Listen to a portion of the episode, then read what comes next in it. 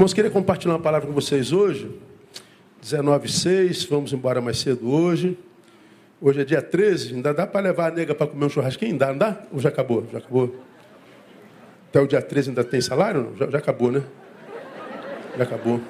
Só na primeira semana que dá para almoçar fora, né? Pois é. Ah, come um. Ah, mas leva-se mesmo, um picolézinho, né, irmão? Só para desenvolver uma comunhão. tá, tá rindo ou tá chorando, irmão? Tá rindo? Pois é. E com a gasolina agora, né, irmão? Os crentes estão falando assim, pastor, tá ruim de vir para a igreja agora para caramba.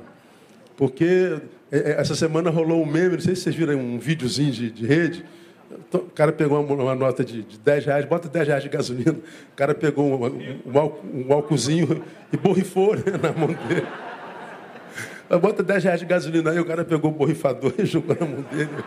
Falei, é, tá ruim pra caramba. Mas tá bom. Tá bom, Deus tem misericórdia de nós. Vamos falar sobre impaciência. Salmo 77 é o livro que nós vamos ler. E eu sei que essa palavra hoje não é para ninguém que está aqui, né? Alguém aqui é impaciente? Confessa, fala a verdade. Ó, só dois. E alguém aqui mente? Fala a verdade. Ó, 1.600 pessoas mentindo, não é? Ah, eu sou de um tempo que a gente fala assim, pô, fulano é pavio curto. Hoje não nasce mais com pavio. Hoje a gente não tem mais paciência, hoje a gente quer logo para ontem. Hoje a gente não, não, aguenta mais esperar mais nada, a gente quer resposta logo. Já brigou com alguém? Não, quer ver uma coisa que me dá nervoso, irmão? É, você está no celular conversando com alguém. Zap. A gente não telefona para ninguém mais, né? Telefonar para alguém hoje é falta de educação, tá, irmão? Não telefona, não. Manda o zap e pergunta: posso ligar? Se não responder, não ligue, irmão. É falta de educação. Telefone não serve mais para telefonar, é para outras coisas. Aí você está conversando com a pessoa. E aí, conseguiu? Tudo bem? Aí você está conversando, daqui a pouco a pessoa some. Aí tu fica aqui esperando a resposta. Já passou por isso? Dá uma raiva, cara. Eu não faço isso nunca. Tu tá no maior papo, um papo importante. Aí tu fica aqui um minuto, dois minutos, o cara some. A gente não tem paciência, né, amor? Nem para esperar 20 segundos. É um negócio de doido. Nós estamos impacientes a beça. Agora, quando é que a impaciência se torna um problema ainda maior, amor? Irmãos, quando a gente perde a paciência para esperar que Deus se manifeste, por exemplo. Impaciência do latim é pater. Patientia é, do latim, do grego pater. Paciência é sofrer. É ser paciente. Quem é de, de saúde aqui sabe, é o paciente do quarto tal. É o que está sofrendo no quarto tal. A impaciência é a incapacidade de suportar tal sofrimento. A impaciência é a incapacidade de esperar em paz. Já falamos sobre isso em outras vertentes, em outros caminhos, em outros textos. É quando a gente, ah, é, por alguma razão, espera pacientemente. Esperar pacientemente é esperar em paz. Mas quando você se torna um impaciente, você perdeu a capacidade de esperar em paz. Quando você perde a paz da espera, aí você se transforma. Já falamos aqui, noutra vertente, que quem não espera, conclua, se desespera. Repita comigo. Quem não espera, se desespera. Mais uma vez. Quem não espera, se desespera. Então, quem é o desesperado? É o que perdeu a capacidade de esperar em paz. É o impaciente. A impaciência é a mãe do desespero. Por quê? Porque é impaciente, ou seja, a gente vai produzir é, irracionalmente, a gente vai produzir passionalmente. E quando a gente produz passionalmente, irracionalmente, a gente acaba semeando uma semente que a gente vai colhê-la mais cedo ou mais tarde, mas a gente vai colher. A impaciência tem sido a desgraça de muita gente. O Salmo 77, que eu vou ler com vocês, é um salmo escrito por Asaf. Asaf vivia uma profunda crise de fé. E essa crise de fé de Asaf, quando você for chegar em casa, não chegar em casa, experimenta ler o Salmo 77 devagarinho, não vou ler ele todo. Ele é um salmo de 20 versículos, eu vou ler ele ah, separadamente, destacadamente. É um salmo onde ele externaliza o que lhe habita no momento. E quando você faz uma análise do que ele externaliza, você vai perceber claramente que nós estamos diante de uma pessoa que está em crise de fé, e essa crise de fé é produzida pela sua incapacidade de lidar com o silêncio ou a demora de Deus. Deus, eu não tenho mais paciência para te esperar. Eu perdi a paciência para esperar o teu mover, o teu agir. Não é possível. Não é possível que o Senhor não se importe, não é possível que o Senhor não esteja vendo, não é possível que o Senhor seja amor mesmo, não é possível que o Senhor seja o que dizem tu és. Aí você vê que na cabeça de Asaf, Deus vai mudando nele para ele, não porque de fato aconteceu alguma mudança em Deus, mas é que mudou o óculos de Asaf, ou seja, a sua forma de enxergar, porque a sua capacidade de esperar lhe foi tirada. Nada aconteceu em Deus. Mas porque ele perdeu a capacidade de esperar, a forma como ele enxerga Deus muda completamente. Como Deus mudou, a relação de Asaf com Deus passa a mudar também. Acontece com qualquer um de nós. Ah, minha mulher não, não, não presta mais. De repente, continua a mesma mulher, mas a forma como nós a enxergamos, por alguma razão, mudou. Minha igreja não presta mais. Pô, prestou durante 20 anos, foi uma bênção na tua vida, te formou em Cristo. Mas agora não presta mais, de repente a igreja continua a mesma, talvez mais abençoada, mas a forma de você enxergar a sua igreja mudou. E grande parte desse litígio dentro do qual nós vivemos como raça essa beligerância, essa polarização que a gente chama, a gente vê pedra voando para todos os lados. Nós não temos mais paciência para ouvir mais nada, para conversar com ninguém. Nós não temos paciência para esperar mais nada. Essa nossa impaciência muda a nossa forma de enxergar o outro, enxergar a vida, enxergar. O, o, a nossa cosmovisão muda. A nossa impaciência tem roubado de nós a capacidade de experimentar paz. Levanto a Deus a minha voz. Eu vou ler o salmo. A Deus levanto a minha voz para que Ele me ouça. No dia da minha angústia, busco ao Senhor, de noite a minha mão fica estendida e não se cansa, a minha alma recusa ser consolada. Lembro-me de Deus e me lamento, queixo-me e o meu espírito desfalece. Conserva vigilantes os meus olhos, estou tão perturbado que não posso falar. Considero os dias da, antiguidade, os anos dos tempos passados. De noite lembro-me do meu cântico, lembro-me. Consulto com o meu coração e examino o meu espírito. Aí ele diz: Rejeitará o Senhor para sempre, não tornará ser favorável. Cessou para sempre a sua benignidade. Acabou-se a sua promessa para todas as gerações. Esqueceu-se Deus de ser compassivo. Ou, na sua ira, encerrou ele as suas ternas misericórdias? E eu digo: isto é a minha enfermidade.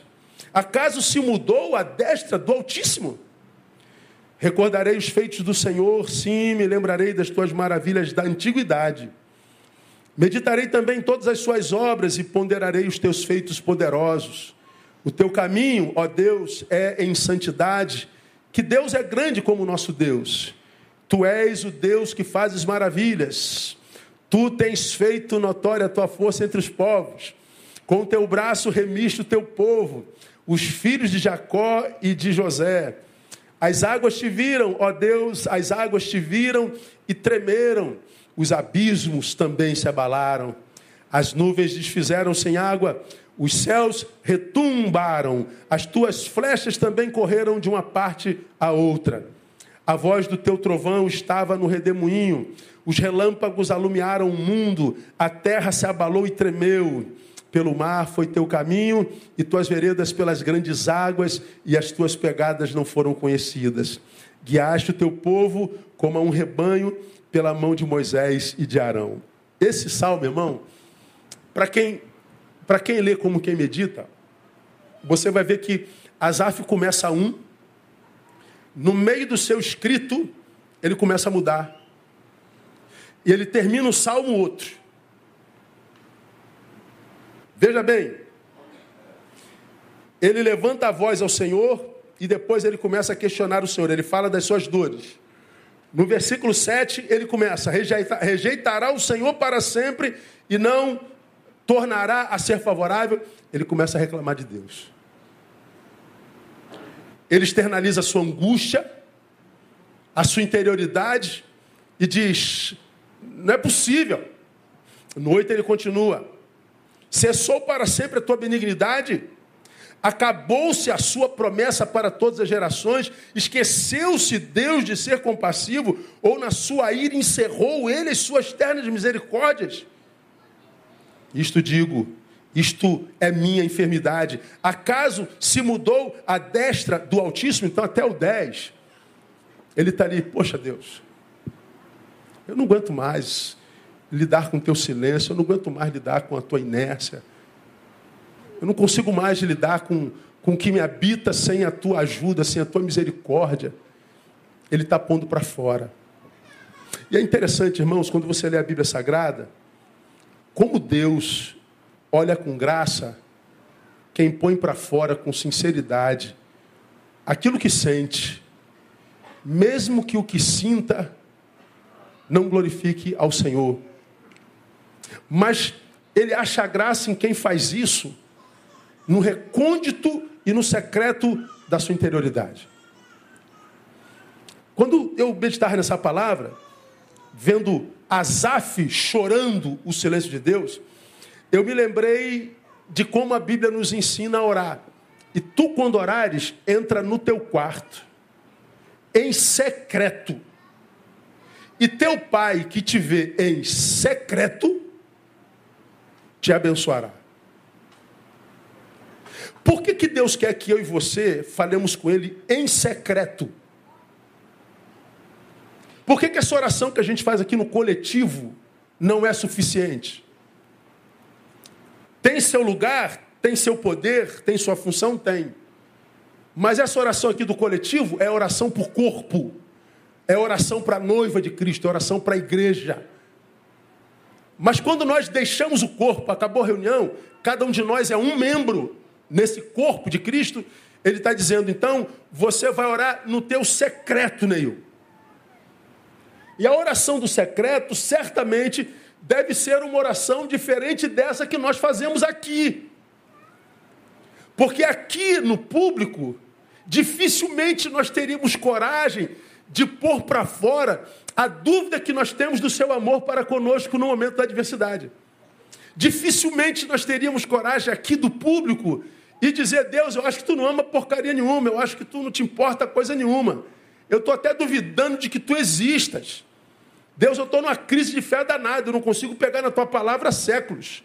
Eu estou aqui na tua igreja hoje, mas eu estou a fórceps, porque eu, eu não estou encontrando mais sentido com nada. Deus, eu estou morrendo espiritualmente. Aqui no público ninguém diz isso. Cada um de nós senta no seu cantinho, Adora o Senhor na sua individualidade, só Deus sabe como você está, como eu estou, como cada um de nós está. Agora, quando nós estamos no secreto, no secreto, Deus espera que eu e você tenhamos coragem, a hombridade de dizer: Deus, é assim que eu estou. Eu estou como Azaf. Eu estou enfraquecido, eu estou desanimado, eu estou vivendo uma crise de fé doida.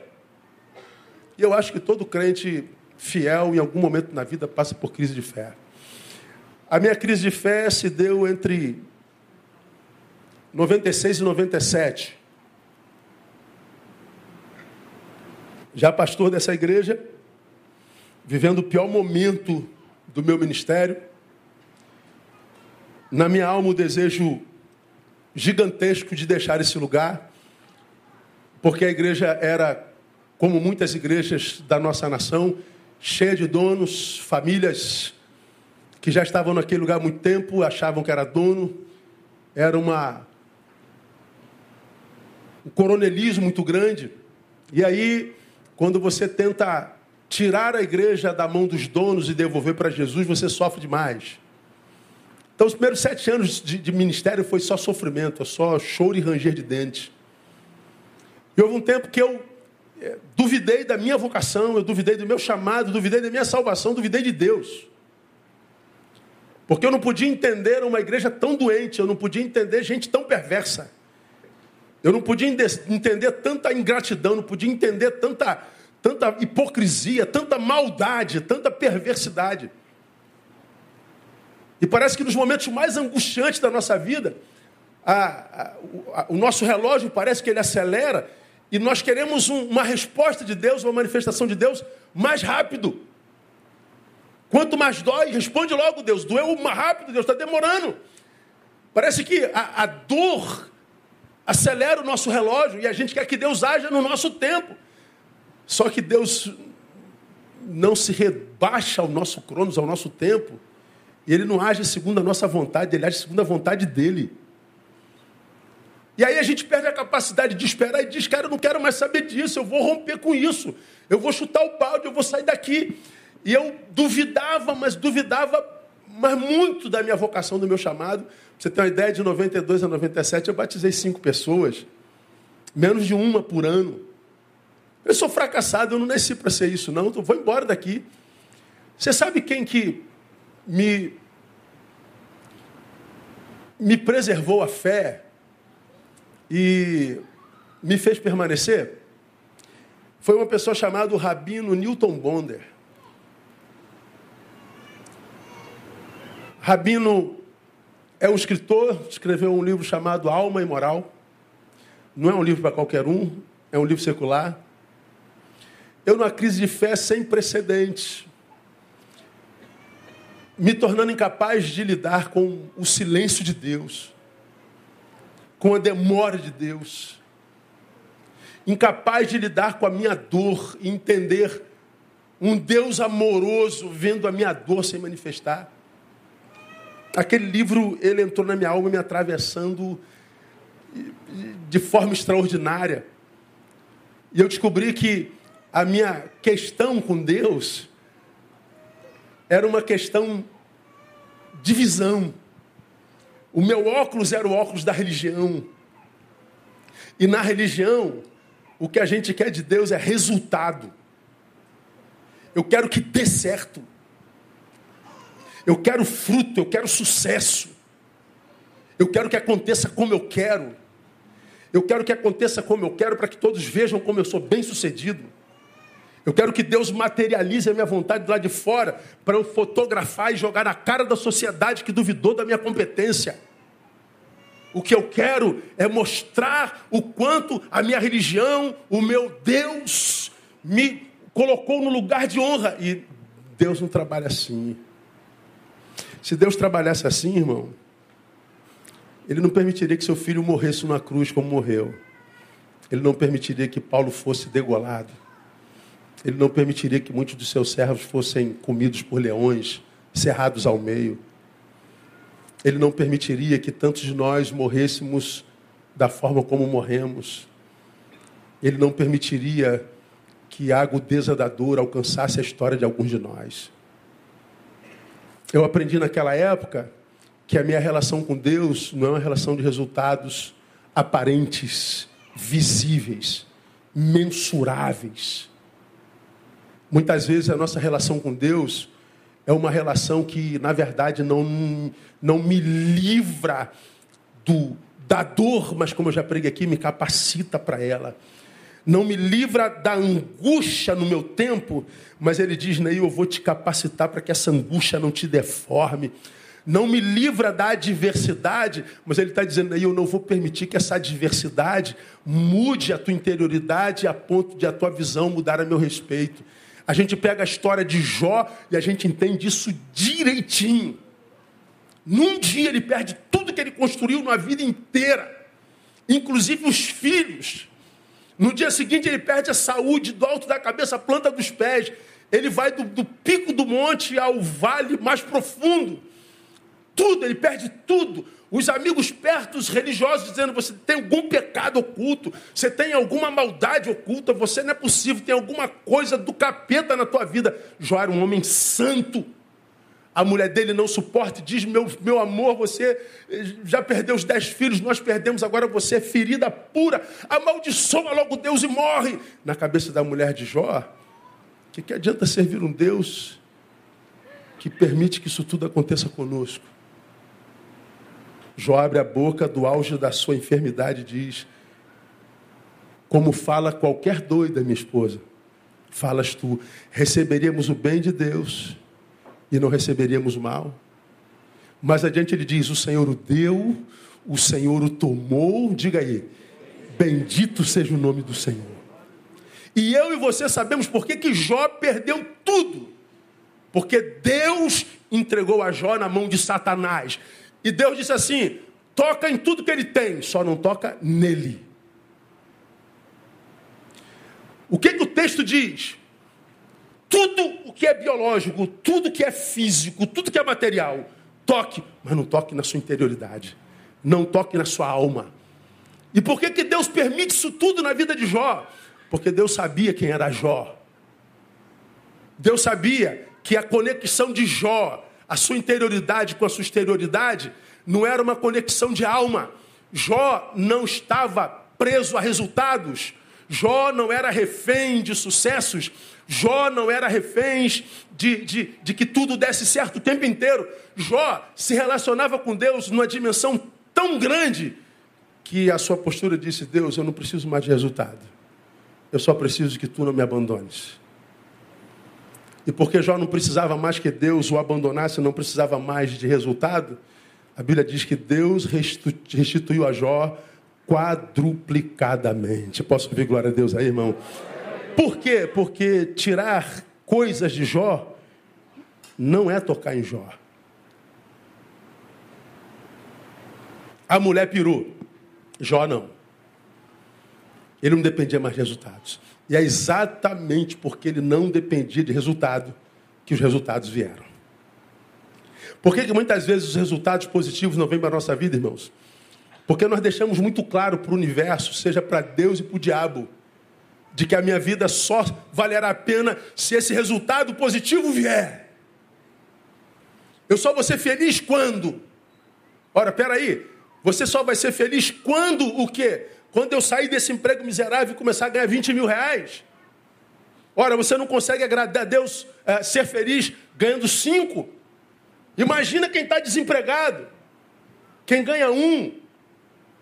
Você ainda não conseguiu agradecer a Deus pelo que tem, você estipulou um alvo para a sua felicidade. Você, depende do resultado? Dependo, pois é. Ah, enquanto você não agradecer pelo que tem, o que deseja não virá. Dá para entender isso, minha igreja? Enquanto não agradecer pelo que tem, o que deseja não virá. E é exatamente por isso que tem tanta gente frustrada com Deus, tanta gente apostatando. Eu quero ter, eu quero ter, eu quero mais, eu quero mais, e Deus não faz nada. Deus não é possível, não é possível. A impaciência, a capacidade de esperar em paz foi embora. Quando a gente perde a capacidade de esperar em paz, veja o que, que acontece conosco, irmão. Primeiro, a nossa vida se transforma num mar de lamentos e angústia. Eu olho para Asaf, versículos 1 e 2, e vejo isso. Levanto a Deus a minha voz, a Deus levanto a minha voz, para que Ele me ouça. Na minha angústia busco ao Senhor, de noite a minha mão fica estendida e não se cansa, a minha alma recusa ser consolada. Ele estava desesperado por encontrar os atos contemporâneos de Deus. Lá no 5 ele diz: considere os dias da antiguidade, os anos do tempo passado. Oh, meu Deus, tempo bom foi aquele lá. Hoje não, é só lamento, é só angústia. Ele diz que levanta a sua voz, isso é clamor, grito. Ele perdeu a capacidade de experimentar paz, aquela paz que excede todo entendimento. Ele diz que as minhas mãos estão estendidas. A ideia de inquietação, Deus, pelo amor de Deus, faça alguma coisa. Ele perdeu a capacidade de ser no sossego. Angústia e lamento. Ele diz lá: a minha alma recusa-se ser consolada. Ele está dizendo: nada é eficaz para trazer consolo à minha alma. Ele está dizendo: viverei um mar de lamento. Eu virei um mar de angústias. Por quê? Porque Deus é mau? Não, porque você perdeu a capacidade de esperar em paz. Teus óculos mudaram. A tua visão de Deus mudou. Esse lamento no qual a gente mergulha e ao qual a gente se entrega, ele muda a forma da gente enxergar a Deus, enxergar a vida. E aí, além da gente se transformar nesse mar de lamento e angústia, o que, que a gente vê? A paciência é, gerando em cada um de nós. No 4a ele diz: conserva vigilante os meus olhos. A gente é visitado pela insônia. Irmão, se tem uma coisa maldita na vida, é você deitar e rola para lá, rola para cá, rola para lá, rola para cá. O sono não vem, você tomou lá a tua melatonina, você tomou o teu remédio. Você rola para lá, você roda para cá, e você vai lá no banheiro. Aí você deita de novo, aí você vai na cozinha, toma alguma coisa. Aí daqui a pouco você vê o dia raiando. Quem sinceramente já passou por isso na vida alguma vez? Quase todos nós. Quando você vê o dia está clareando, meu Deus, clareou. E a luz, para quem não aproveitou o escuro, é terrível. E o escuro é feito para dormir, para se recompor. E qual é o problema de não dormir bem? É que a gente acorda mal. E qual é o problema de acordar mal? É que o dia vai ser mal. A gente já sai com, com, com má vontade, a gente já sai com mau humor a gente já sai atraindo tudo que é de ruim para a vida, porque a energia que a gente lança lá volta para a gente. Um abismo, diz o mesmo salmista, chama outro abismo ao som das tuas catadupas. E o salmista está dizendo: Meu Deus, eu não consigo dormir. Por que, que eu não consigo dormir? Perdeu o controle sobre os seus próprios pensamentos. Isso é uma característica muito comum nos ansiosos. Ah, esse pensamentozinho que você pudesse, você tirava da tomada. Tum, apagou, desligou, pronto, acabou. Olha que foi, seria fácil, né? Mas não, você tira da tomada, mas não é a luz, não é a eletricidade. Ele continua lá. Aí tu fala assim, não vou pensar nisso. Aí tu pensa naquilo. Não, também não vou pensar nisso não, mas tem outra coisa ruim para pensar. Aí você fala, meu Deus, eu vou ficar maluco, eu vou ficar louco, cara, eu não consigo parar de pensar. Jesus tem misericórdia de mim. E, e não conseguir parar de pensar, tentando fazê-lo, cansa. Você não sabe quanto esforço você despende tentando parar de pensar. Você acorda exausto. O salmista está dizendo: Eu estou perdendo o controle de mim, a insônia está me matando. Aí ele é acometido por uma introversão doentia. No meu próprio versículo 4: Estou tão perturbado que não posso falar. Ele está dizendo: Deus, eu não consigo mais é, externalizar, eu não consigo mais verbalizar. É, me diga o que você está sentindo, eu não consigo mais dizer o que eu estou sentindo. É como se a letra que definisse a minha angústia, ela é, se diluísse dentro de mim e colasse nas paredes da minha própria alma. Ela se materializou na minha alma. E a gente só sente angústia. E a gente vive uma experiência mais ou menos como uma imagem que eu vi outro dia na, na rede, eu salvei. Deixa eu ver se eu encontro ela aqui. Não estava no meu cronograma, não, mas ela ilustra exatamente isso aqui. O, o painel, estou mandando para aí. Pedro, estou mandando para o teu zap. Tecnologia é uma benção, né, irmão? Desgraça é quem usa ela, né? Mas a tecnologia é uma benção. Bota essa imagem aí para mim. A gente quer falar, a gente quer externalizar, a gente quer explicar o que, é que a gente está sentindo. E a gente não consegue explicar. A gente sente, mas a gente não sabe discernir. E grande parte dessas angústias elas também não têm explicações. Conta está paga, está paga. Ah, os meninos estão bem, estão bem. Você está empregado, estou empregado, então por que, que eu estou sentindo isso? Não, não tem razão. Quem está do lado diz é frescura. Você não está sentindo, você não tem problema nenhum. Como que não? Meu problema é isso, que eu não sei explicar. Então não é problema. É, mas todo problema é explicável? Não, esse aqui é o problema. A gente não consegue explicar tudo. Já apareceu a imagem? Olha isso aí. Hã? Ah, eu sei que tem um monte de gente aqui me olhando que se identifica com isso aí, ó.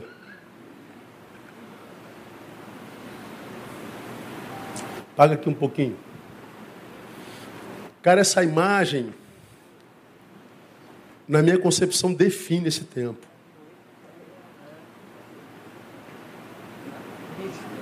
É aquela angústia que vem de dentro querendo te sufocar e que da qual você quer se livrar e não sabe como.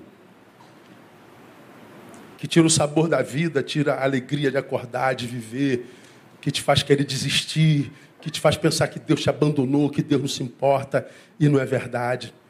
É a impaciência com relação à manifestação de Deus faz isso na gente. No versículo 5 diz assim: ó, considere os dias da antiguidade, os anos os, e os tempos passados. Ele está dizendo: tudo que é bom ficou no passado, tudo que é bom já passou, tudo que é bom já foi vivido. E qual o problema disso? É que quando a gente pensa que tudo que é bom foi vivido, significa dizer que não há nada de bom hoje. Se não há nada de bom hoje, por que, que eu vou planejar o amanhã? Aí, como eu já preguei aqui, os que são tomados pelo tal do saudosismo, eles andam para o futuro olhando para trás. Eles andam assim, ó. Vai tropeçar qualquer hora e vai ficar no caminho. A vida não para, é trem-bala, como diz a poeta.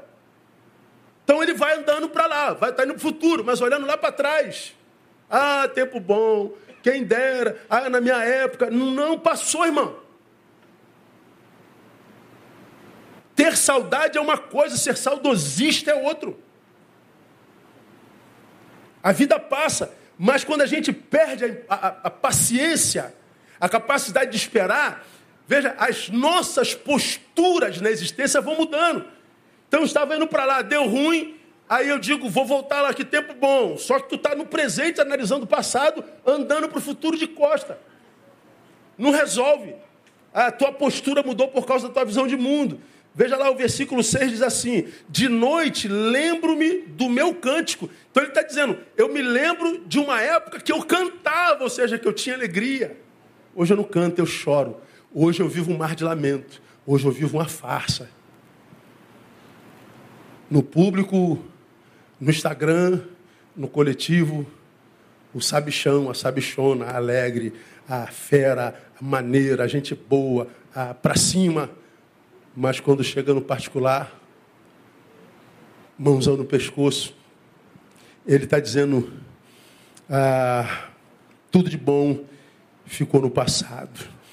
Ele diz: de noite me lembro do meu cântico, consulto com meu coração examino o meu espírito. Ele está dizendo, eu com meu coração examino o meu espírito. Ele está falando de solidão. Ele está falando de solitude. Ele está falando de solipsismo. Preguei domingo passado. Esse é o Asaf que escreve o Salmo 77. Esse é o Asaf que vive uma crise de fé com relação ao silêncio de Deus. Mas você vê que depois desses versículos, Asaf muda. Alguma coisa acontece com Asaf que ele termina o salmo glorificando o nome do Senhor, ele termina o salmo exaltando o nome do Senhor. E meu Deus, o que que Asaf fez para vencer isso? Bom, primeiro, ele trouxe à memória os feitos maravilhosos de Deus na sua vida do passado. Aí você fala assim, mas pastor, você falou que a gente não deve olhar para o passado? Não. A gente deve olhar para o passado. Mas entendendo que o passado é passado, ele não se repete no futuro.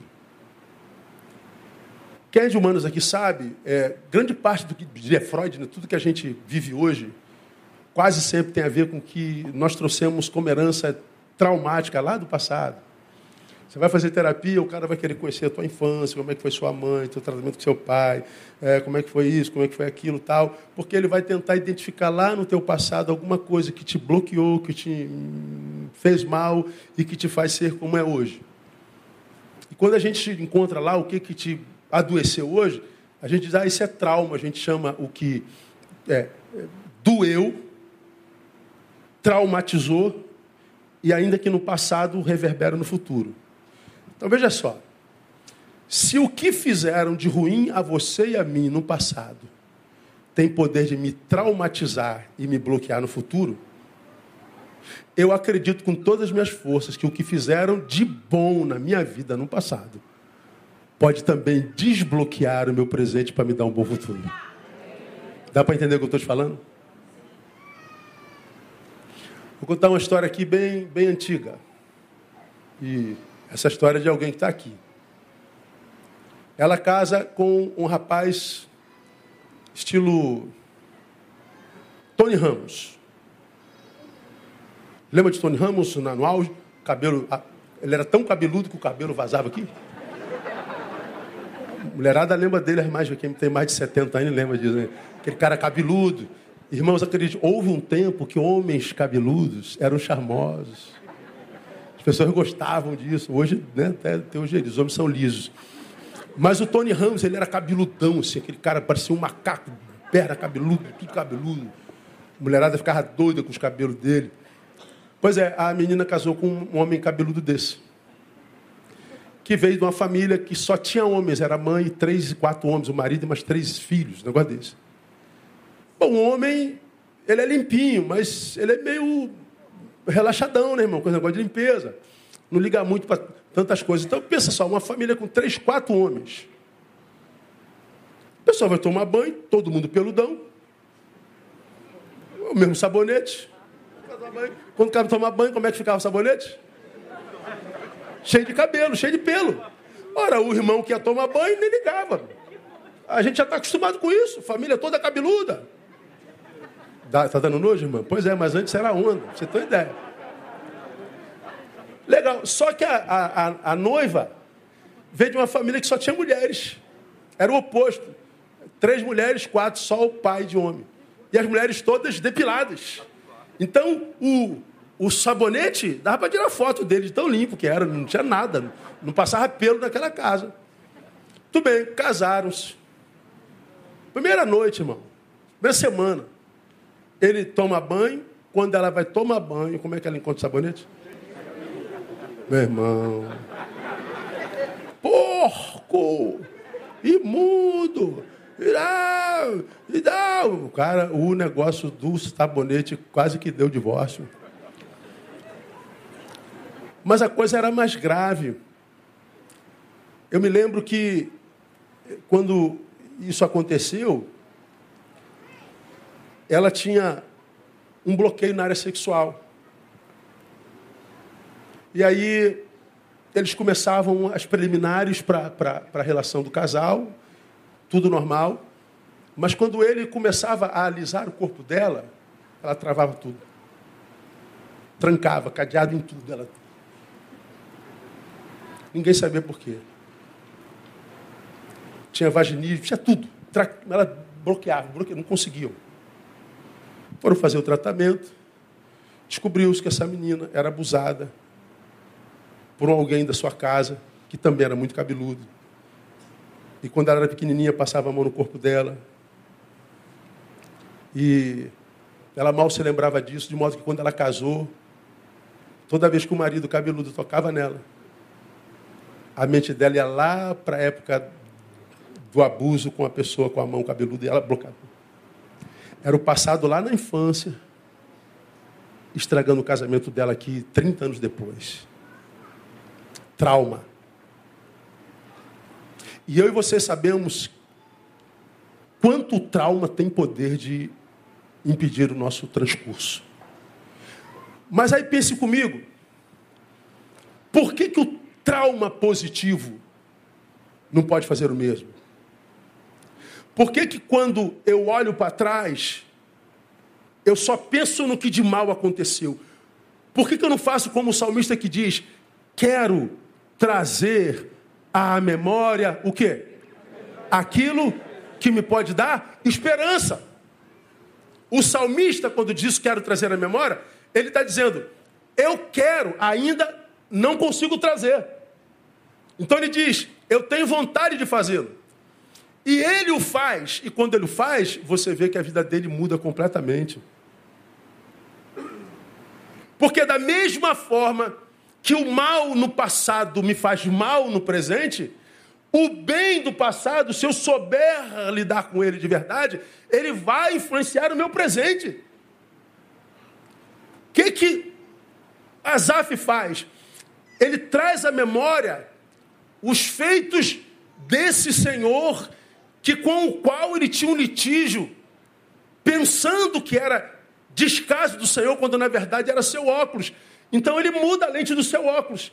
E ele resolve trazer à memória os feitos do Senhor. Aí você vê aí, ó, no versículo 15, ele diz assim: Com teu braço remiste o teu povo, os filhos de Jacó e de Jessé. Então ele está dizendo, Deus remiu. E do que, que ele está falando?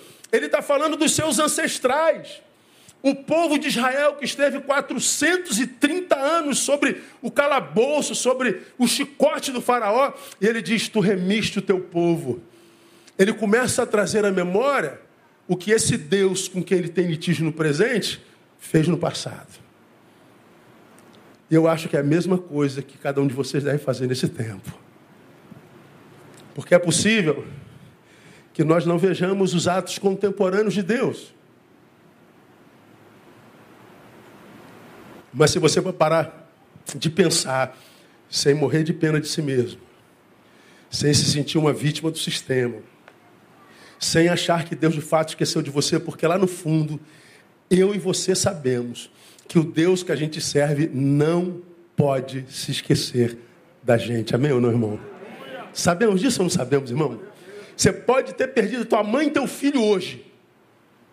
Você pode estar sendo dilacerado pelo luto, mas você lá no fundo sabe que Deus não pode esquecer de você.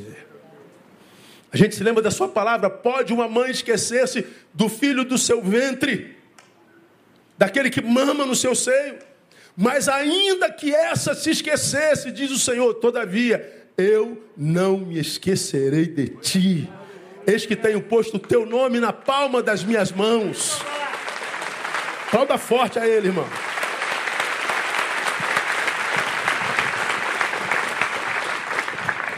Asaf traz à memória os feitos passados.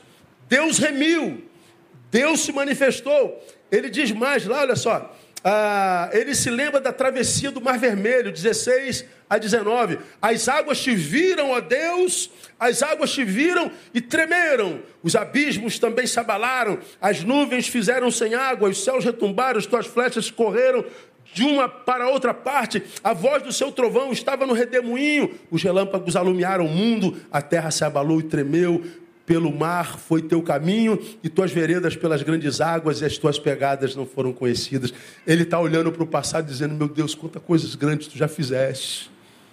Quantas coisas poderosas tu já fizeste, Deus, eu não estou vendo o teu manifestar agora, mas eu quero trazer à memória a tua bondade, eu quero trazer à memória a tua manifestação, eu quero trazer à memória não, não aquilo que, que, que, que, que me intercepta, mas aquilo que, que pode me levar. Então, meu irmão, se você está aqui, passando pelo teu momento de agonia, se você está aqui vivendo o teu pior momento, a melhor maneira de passar por isso não é se rebelando contra Deus ou contra quem quer que seja.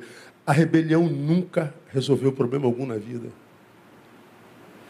Vou me rebelar contra Deus, vou embora. Vou me rebelar contra Deus e, e, vou deixar o altar. Vou me rebelar, eu vou chutar o balde. Nunca resolveu o problema de ninguém. Eu acho que aquelas pessoas que prevalecem são aquelas que continuam sendo quem são, independente do resultado. São aquelas que são quando estão no pódio, são aquelas que são quando estão no vale. Você se encontra com ela no, no pódio da vitória, você se encontra com ela quedada no último lugar e você está se encontrando com a mesma pessoa. Está glorificando ao Senhor, entendendo que a vida é feita de ciclos. Ciclos que se abrem e ciclos que se fecham, e a gente passa por ciclos de vitória, e depois a gente passa por ciclos de, de, de, de derrotas. É como diz o salmista, né? O choro pode durar uma noite, mas pela manhã vem o quê? O cântico de alegria. Lembra que eu preguei sobre esse texto, irmãos? É uma das mensagens que mais me abençoaram a vida. Porque quando ele diz o choro dura uma noite, a alegria vem pela manhã. Manhã e noite. Manhã e noite é o ciclo de 24 horas, é um dia. Então ele está dizendo, à noite eu choro, de, de dia eu sorrio. Ou seja, num período de 24 horas, a gente vive e experimenta sentimentos tão antagônicos: choro e riso.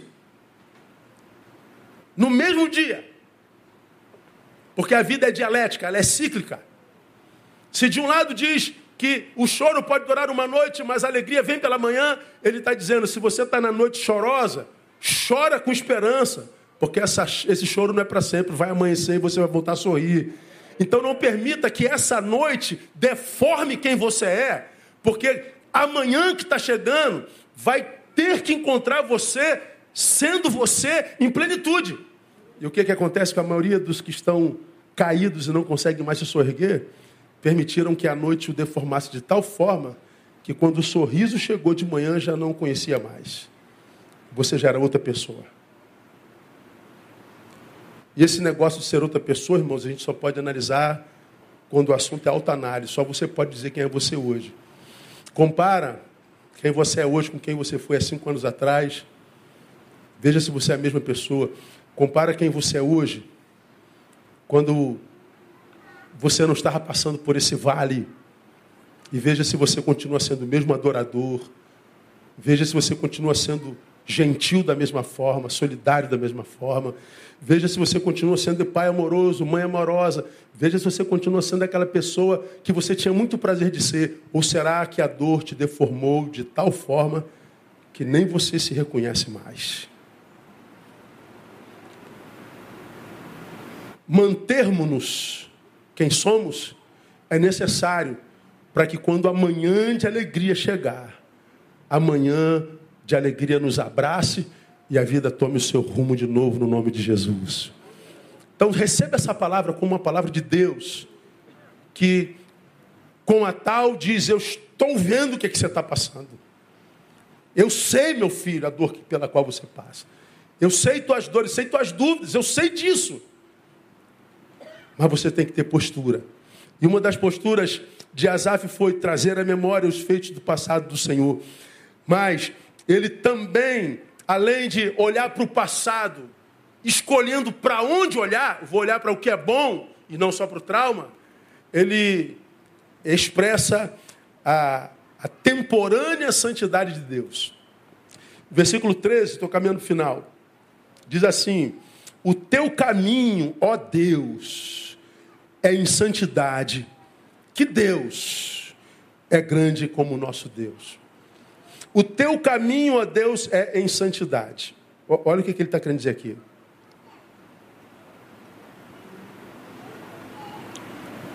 Hoje, alguém vai me dar um abraço. Ô, oh, meu pastor, que saudade que eu estava. Dois anos que eu não venho. Eu falei, por que você não vem há dois anos? Ah, não, a pandemia, né, pastor? Tá, mas a pandemia acabou e a gente voltou em setembro. É filho, né? Pô, pastor, eu estou andando meio errado aí a pandemia me deformou. Mas como? Foi o vírus? Covid te deformou? Não, não peguei Covid, não. Pô, então como é que a pandemia te deformou? Não foi a pandemia que te deformou. Você se deformou. É, pastor, aí aconteceram algumas coisas aí. E, aí ele foi contando a decadência pela qual passou. E eu já estava com essa palavra pronta. E eu confesso, pastor, que eu fiquei meio, meio bolado com Deus. A palavra foi ipsis literis, bolado com Deus.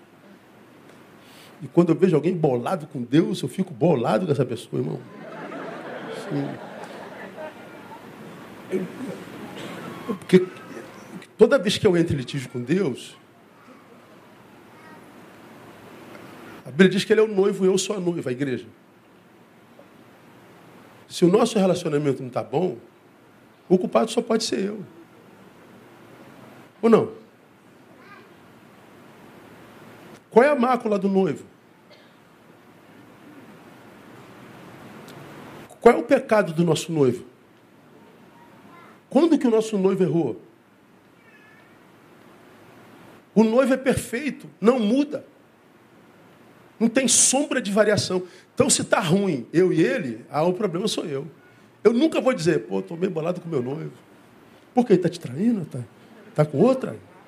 Não, esse noivo não faz isso não. Não, peguei o zap dele. Não, ele não usa zap não. Então como é que você está bolado com o noivo? Então toda vez que a gente entra em litígio com Deus, o nosso problema é de alta análise.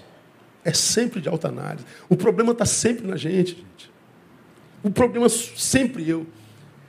E ele dizendo, pô, estou meio bolado com Deus. Aí ele perdeu algumas coisas. E aí, esse texto, eu falei, eu vou pregar sobre esse texto logo mais, Salmo 77, olha lá. O teu caminho, ó Deus, é de santidade. Então vamos lá. Eu estou vivendo num caminho de santidade. Deus vem comigo, porque o caminho dele é de santidade. Aí fiquei bolado com Deus, a, a, a pandemia me mudou. Aí o que, que eu faço? Eu saio do caminho de santidade. Aí vou andar para lá. Ei, Neil, o caminho de Deus é de santidade, tá? Neil, o caminho de Deus é santidade. Aí o Neil, a noiva, sabe que o caminho de Deus é de santidade. Eu saio do caminho de santidade e quero que o que Deus fez comigo no caminho de santidade me acompanhe aqui. Não, o caminho de Deus não é por aqui. O caminho de Deus é de santidade, não de carnalidade. O caminho de Deus não é de independência. O caminho de Deus é de santidade. Asaf estava em crise com Deus, saiu do caminho de santidade. Então, o Deus muda nele, mas por alguma razão ele resolve olhar para o lugar certo no passado, ele volta para o caminho de santidade e ele diz que Deus é como o nosso Deus.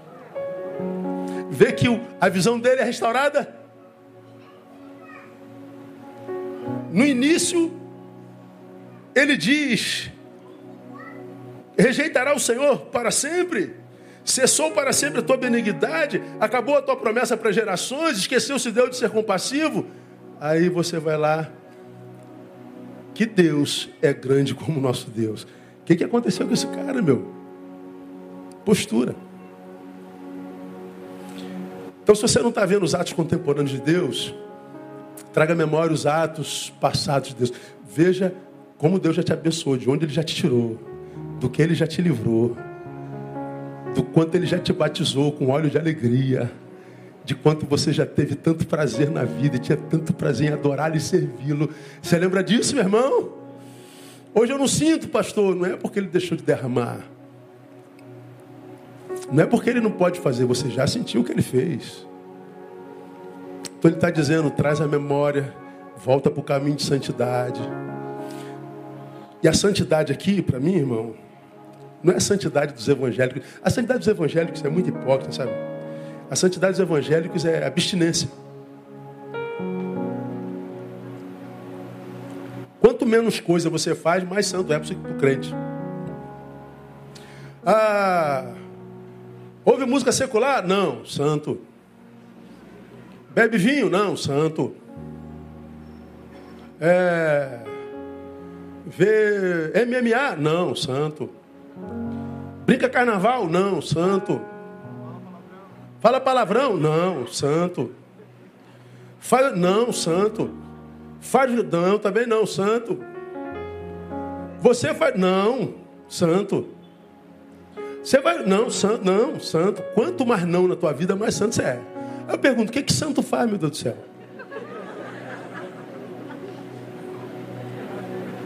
O que, que santo faz?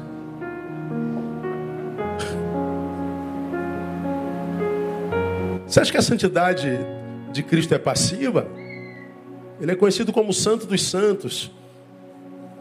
O teu caminho a Deus é de santidade, ou seja, é um caminho de utilidade. Ele não veio para me livrar na dor, ele veio para me capacitar para suportá-la. Ele veio para me armar para que dor alguma seja capaz de mudar o que eu sou no coração dele. e roubar de mim a motivação de ser como eu sou. Quer coma, quer beba, quer façamos qualquer outra coisa. A gente faz para a glória dele. Nós vivemos para a glória dele. E não há nada que aconteça que roube isso de nós. A gente vive para a glória dele. Isso é ser santo. Mas não, vou deixar de fazer tudo. Claro, tem coisa que a gente sabe que não pode fazer. Embora a Bíblia diga, todas as coisas são lícitas, mas nem toda convém. Então o santo sabe o que não convém. Todas as coisas são lícitas, não me deixarei dominar por nenhuma delas. O domínio, perder o controle de si mesmo. Mas o santidade não é passiva, ela é ativa. O que, que acontece com quem está bolado com Deus? Ele se retira para si e só pensa em si. Ele só quer que Deus tire o problema dele, não olha para o problema de mais ninguém. Ele não se preocupa, ah, eu quero que morra todo mundo, pastor, estou numa danada, então eu quero que morra todo mundo. Pois é, o Senhor está dizendo, volta para o caminho de santidade. O caminho de santidade é você entender que você pode estar com problema, mas tem gente que está com problema pior do que o seu que você pode ajudar. Você pode estar vivendo um pior momento da tua vida, mas ainda assim, o que você está vivendo seria o sonho de alguém. Como preguei aqui, o camarada tá, tá dando a corridinha dele lá descalço na areia e alguém deixou um, uma pedra no caminho e você dá uma pancada, pum!